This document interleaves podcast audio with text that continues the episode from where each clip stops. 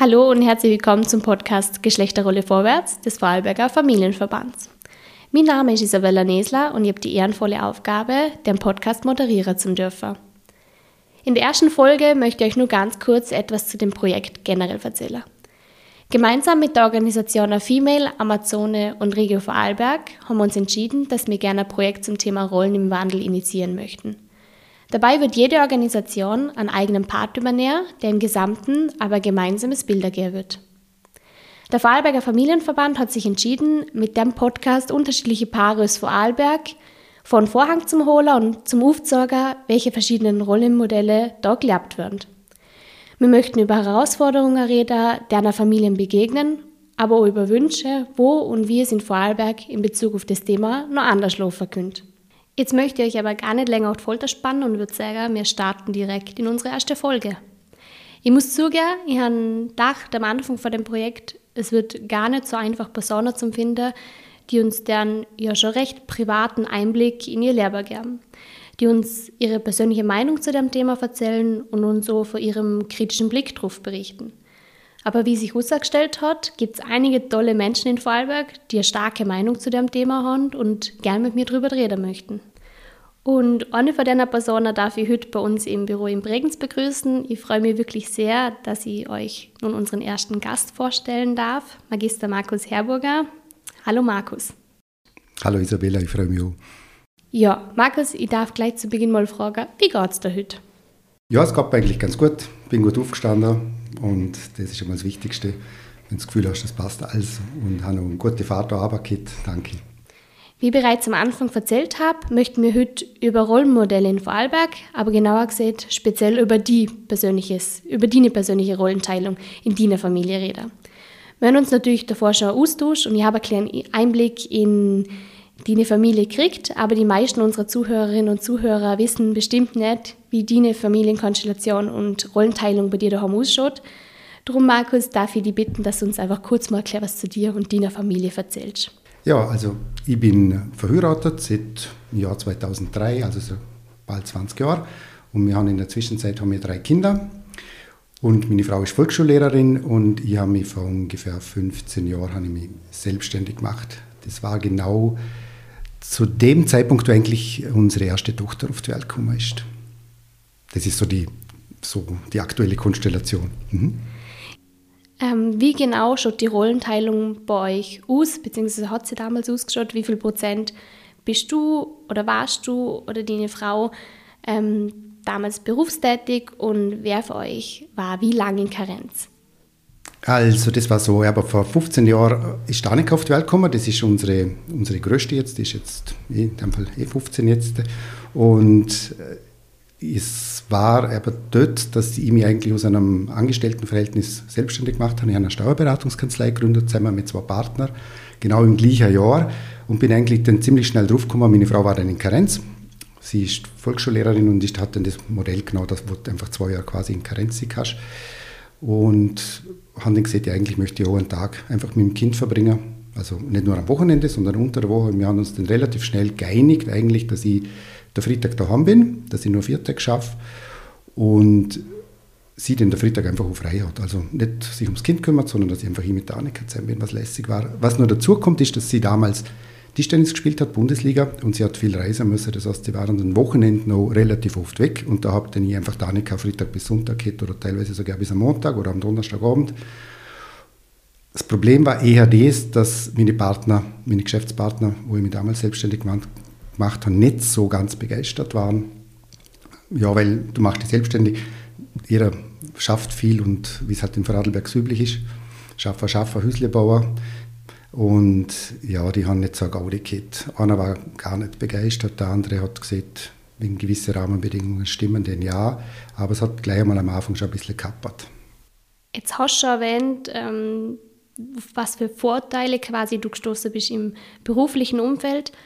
Habt ihr auch im privaten Umfeld ähm, Vorteile erlebt? Vielleicht du, deine Frau, du hast schon gesagt, deine Frau ist recht früh dann an den Wochenenden auf Tischtennis ähm, Turniere gegangen. Hat sie da vielleicht auch äh, Vorurteile erlebt? Hat da, da Gegenstimmen gegeben, die gesagt haben, finden wir nicht so gut? Ja, meine Mama war nicht immer ganz so begeistert, vor allem nicht davor, dass ich ähm, quasi als Selbstständiger und als Steuerberater einfach einen Tag bei der Annika war. Da haben wir schon abends unsere Diskussionen gehabt. Von unseren Freunden war es eigentlich nicht so das Thema. Im Gegenteil, es waren dann sogar, meine Freunde sind, ich war eigentlich der Erste von unseren Kollegen, wo, Kinder gekriegt hat. Und es war dann so, dass die dann gesehen haben, dass es funktionieren kann, dass es nicht immer ganz einfach ist. Und die haben dann selber, auch später, haben die den Abend so gesehen, Markus, du warst eigentlich der Erste, der das so gemacht hat. Und die haben das dann auch teilweise so gut gegangen ist, so gemacht. Wobei man natürlich sagen muss, wenn man selbstständig ist, tut man sich leichter. Ja und nein, oder? Weil ich bin dann auch, um, ja, auch Geschäftspartner haben nicht immer Verständnis dafür gehabt, weil es sind ja alles Unternehmer und meistens männliche Unternehmer. Das war damals, ich meine, 15 Jahre ist doch noch eine lange Zeit her, war es schon ein bisschen schwierig. Wenn ich sowas raushöre, dass ich sage, du bist froh um die Entscheidung, dass, du, dass ihr das so gemacht habt und mhm. dass ihr das so gewählt habt, sage ich mal, dieses Art Rollenmodell.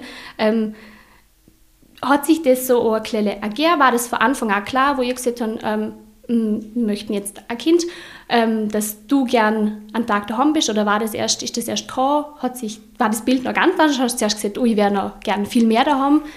Wie war das bei euch? Ja, eigentlich war es ziemlich schnell einmal klar.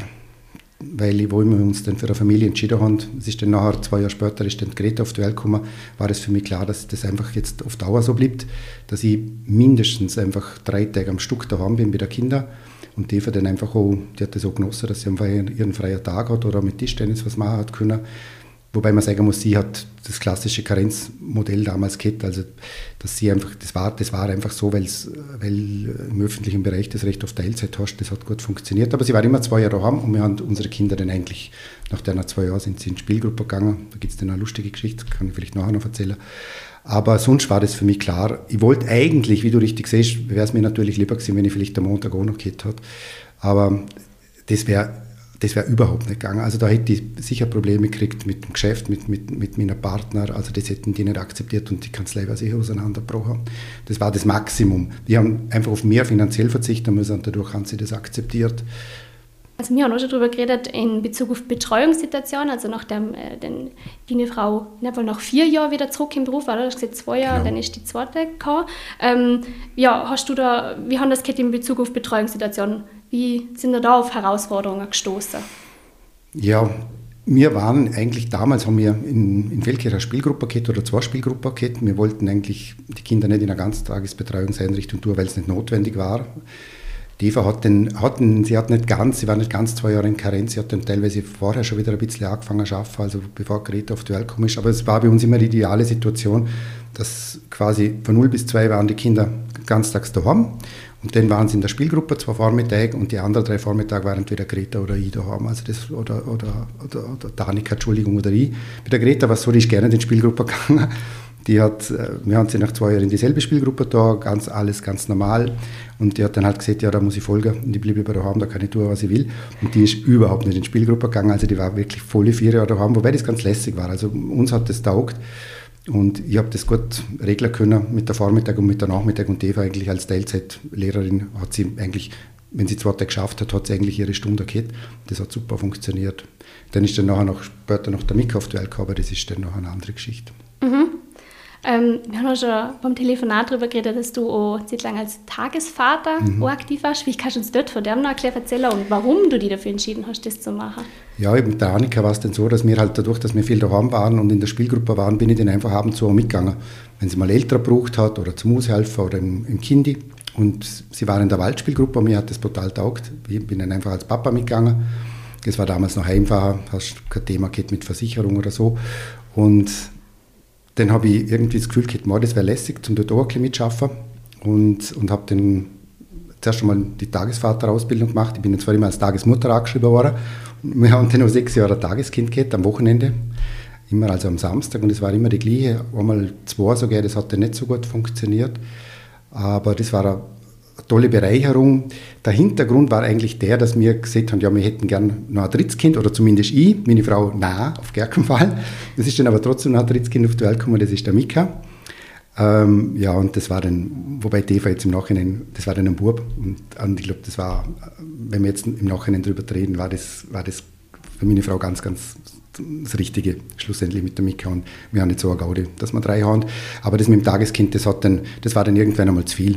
Und wo sie dann sechs Jahre ist oder sieben Jahre ist, ich hat es dann aufgehört. Und dann habe ich mich, dann habe ich gedacht, ja, ich hätte gerne mit Kindern arbeiten, weil, wenn mir das einfach Spaß gemacht hat, weil ich es von der Hand gemerkt und habe und ich glaube auch gut können habe. Und dann habe ich zuerst habe ich eine pädagogische Ausbildung noch zusätzlich gemacht und dann auch und dann die, im Prinzip die Ausbildung für Waldspielgruppe. Und so hat sich das dann ein bisschen entwickelt. Mm, und ich bin jetzt auch am Vormittag, am Donnerstagvormittag, bin ich also bin ich für der Spielgruppe aus immer jeden Donnerstag mit der Kindern in der Waldspielgruppe und leite die eigentlich auch seit fünf, sechs Jahren. Ja, wenn wir schon das Thema Ketton, wie leicht war die Umsetzung deines Wunschmodells? Was würdest du dir für Zukunft in Hinsicht auf das Thema wünschen? Und wenn du jetzt vielleicht deine eigenen Kinder vorstellst, in 10, 15, 20 Jahren, was würdest du für deine eigenen Kinder wünschen? Wenn sie in derselben Situation sind. Also ich würde mir wünschen, dadurch, dass ich zwei Matler habe, dass die halt wirklich, wirklich ähm, später auch Partner finden, die das Verständnis dafür haben, zum einfach und, und auch gern bei der Kinder blieben, dass, dass einfach jeder sich entwickeln kann, so wie er gern möchte und nicht irgendwie quasi aufgrund von Rollenverteilung oder aus finanzieller Situation einfach quasi gezwungen ist, zum hinter stehen. Und oft sind es halt Frauen leider, weil sie finanziell oft weniger verdienen als die Männer oder aus anderen Gründen.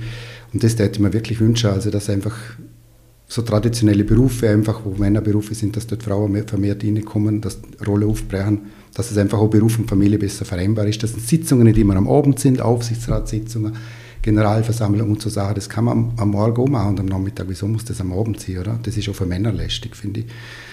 Und das sind viele Themen eigentlich. Also das hätte ich mir wahnsinnig wünschen. Und was ich mir wünsche, ist, dass die Vielfalt einfach erhalten bleibt in der Kinderbetreuung. Also wenn man einfach die Möglichkeit hat, dass man Kinder gerne daheim lässt oder bei einer Tagesmutter lässt, dass das erhalten bleibt. Und nicht, dass ich quasi gezwungen wird, zu meinem Kind schon ab einem Jahr in einer Kleinkindbetreuungseinrichtung ganztägig geben müssen. Natürlich weiß sie, dass es, dass es für viele finanziell notwendig ist und es gibt auch Kinder, für die ist es wichtig, weil wenn sie daheim nicht die Unterstützung haben oder nicht die Möglichkeit haben, dass sie dort besser aufgehoben sind. Aber diese Vielfalt, die finde ich ganz wichtig und ich habe das Gefühl, dass das ein bisschen verloren geht. Ja, Markus, vorhin hast du schon kurz erwähnt, es gibt da noch eine lustige Geschichte. Ich glaube, wir sind schon alle ganz gespannt von der zum Erfahren. Vielleicht magst du uns die gerade erzählen. Ja, na, eigentlich hat meine Frau gesagt, nachdem zwei Kinder da waren, also Greta und die Annika, war es für sie eigentlich somit erledigt, wie es halt in Vorarlberg so ist, oder? Männli, Wiebli und zwei Kinder, das, das hat so passt und mir hat das eigentlich so Spaß gemacht und ich habe zu Eva gesagt, du, ich kann mir vorstellen, dass ich auch noch mehr daheim bleibe, das werden wir schon irgendwie managen, das haben wir bis jetzt auch gut gemanagt und du kannst wieder in den Job gehen, aber eigentlich wäre es wirklich toll, wenn wir noch ein drittes Kind hätten, oder? Und dann hat sie gesagt, na, das war jetzt einfach streng und, und für sie ist das damit das Thema erledigt. Und sie ist ein riesengroßer Fan von Sylvester Stallone. Und, und ähm, also wirklich ein Riesenfan. Also früher, wenn der irgendwo war, ist sie in Ungarn, sie kommt aus Budapest, meine Frau, das habe ich ganz vergessen noch zum sagen, also ganz woanders her. Wir haben uns auch beim Tischtennis kennengelernt, also auch noch lustig. Und, ähm, und sie hat dort in Ungarn war der Abend zu und sie hat dann dort auch kennengelernt. Und dann habe ich so zum Spaß gesagt, ja, wie wäre es jetzt, wenn wir dann wieder mal treffen täten oder wenn wir das organisieren täten, ob denn vielleicht noch die Möglichkeit bestünde. Einfach so, das war irgendwann am Abend, wo wir ein bisschen zu viel getrunken haben und dann, wenn, man, wenn sie dann nochmal sieht. Und dann, habe ich, und dann hat sie zum Spaß gesagt, ja, dann könnte sie sich vielleicht noch ein drittes Kind vorstellen. Ich habe allerdings im Hinterkopf schon gehabt, das war ein bisschen gemein, ich habe gewusst, dass der nach St. Moritz kommt zu einer, zu einer Ausstellung, zu einer, so einer Bilderausstellung, zu einer Vernissage. Und dann habe ich dort angerufen und habe gefragt, ob, ich, ob wir den da treffen können. Und dann hat sie gesagt, die liebe Dame nah, das war so eine russische, also das war eine ziemlich noble Geschichte in St. Moritz. Und also wenn man da keine Bilder kauft und kein Interesse hat, keine Chance. Auf jeden Fall habe ich den, dann habe ich nochmal angerufen und gesagt, die sind ja eigentlich Steuerberater und mich interessieren die Bilder und wegen meiner Frau und hin und her.